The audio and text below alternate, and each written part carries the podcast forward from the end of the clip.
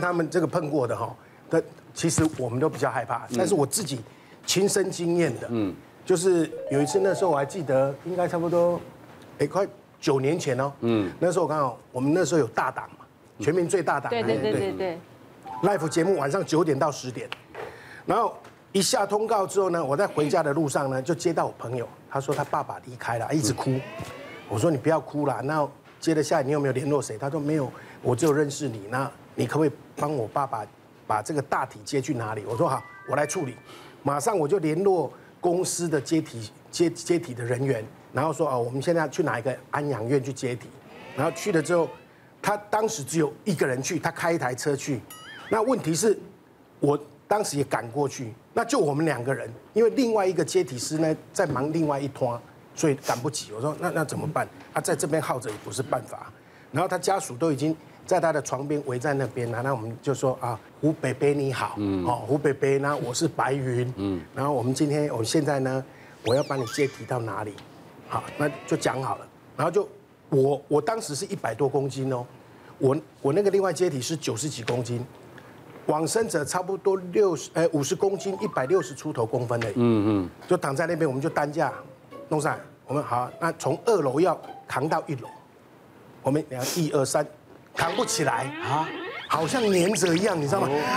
啊，结果我们两我们两个的眼神就对看嘛。是哪个程序不对？对对对对，两个眼神对看，嗯，怪怪的啊。那但是家属呢，还好没看到，家属因为都这样嘛，家属没看到嘛，哎，诚心啊，很诚心的，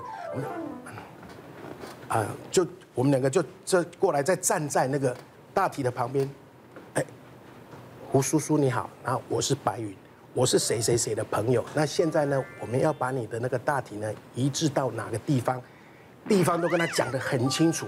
然后呢，我希望你能放轻松，不要担心，我们会把你送到原本我们要去的目的地。讲得很清楚之后，哎，OK，一二，哎，很轻哎，哦，那个是那个是你会觉得说。真的遇到，真的遇到。那他是可能第一段听不清楚，他要对对对对对对，送上去啊，跟家属说好，那我们现在待会就到哪里哪里，门一盖，我跟那个那个那个接体师说，是这样吗？他说是真的。嗯，哎，我我在哎那个时候是我生平第一次，也是接触殡葬业之后第第一次扛大体。之后你有在扛吗？哎，不敢扛了，没那个命，不好扛。对对对，所以看，不是因为因为我们老实讲，我们不是第一线的人员，嗯，然后这个是因为当时时间迫切，那啊那那欠卡秀，欠卡秀啦，哎啦哎啦，无你叫人家属嘛歹势，家属我找不紧啦，然后来，然后哦我那我就觉得一次我就就很尊敬了，哎，非常尊敬，不能开玩笑。不能开玩笑的，嗯，我们也非常尊敬，不敢在七月份做啊。我们现在，你七月份是做三太子的了。接下来这段故事，各位看到啊，富商太太过世，烧的都是真名牌啊。这郭宪鸿，他是殡葬业者，是是，呃。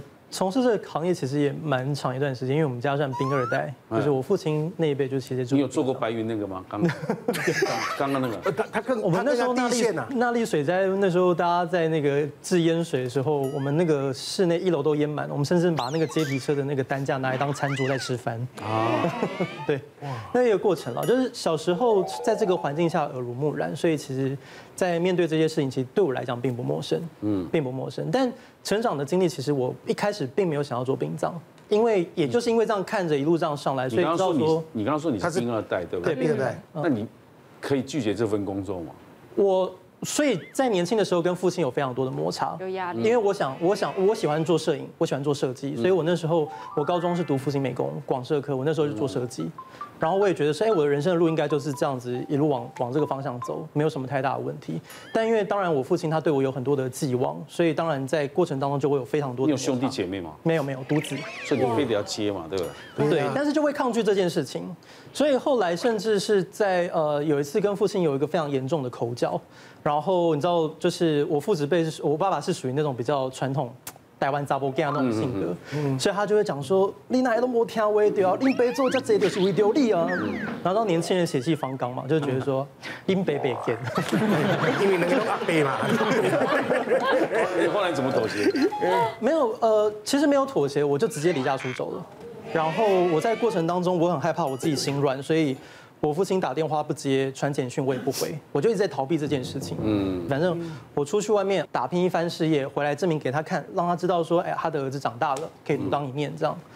可是就殊不知离开两年，他那时候通知我，我我我大部分都不接，但是那一天不知道为什么他就重复打了很多通电话，然后我就觉得这个不太对，而接起来之后才发现原来是肺腺癌。我那时候我内心其实有很多的愧疚，就会觉得自己错过了那段时间跟父亲相处。但是也没办法，事情发生，我们总得去面对。嗯，所以到了医院之后，呃，医生他的态度也很坦白，他就说不会再好了，我们所有人就在等时间。嗯，然后我那时候我有一个非常大的震撼，就是我们做这个行业这么多年下来，其实。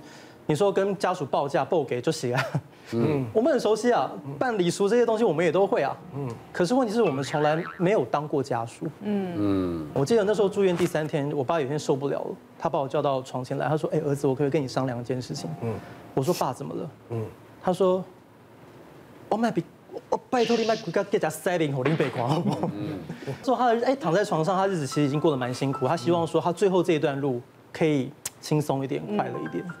所以我那时候才知道说，哦，原来人在面对临终那一段路，其实如何做好心灵的照顾，其实很重要。所以像赵可士老师有讲人生四道嘛，道谢、道爱、道歉、道别，嗯，怎么样去圆满跟家人的关系。所以做了这么多，到后来就发现说，有很多人问我说，为什么到最后会接下殡葬业？其实是因为我在我经历我父亲的过程当中，就会发现其实还有很多很不圆满的地方，自己有遗憾。那枉费被人家叫殡葬达人，但自己有很多东西处理不好，嗯，不管是医院的，然后包含身后。我父亲因为不管是因为他知道到走前后不到一个月，所以很多事情根本来不及交代。嗯，所以他在不管是公司经营、财务等等的问题，财务我花了三年才理清楚我父亲的一些金钱往来的状况。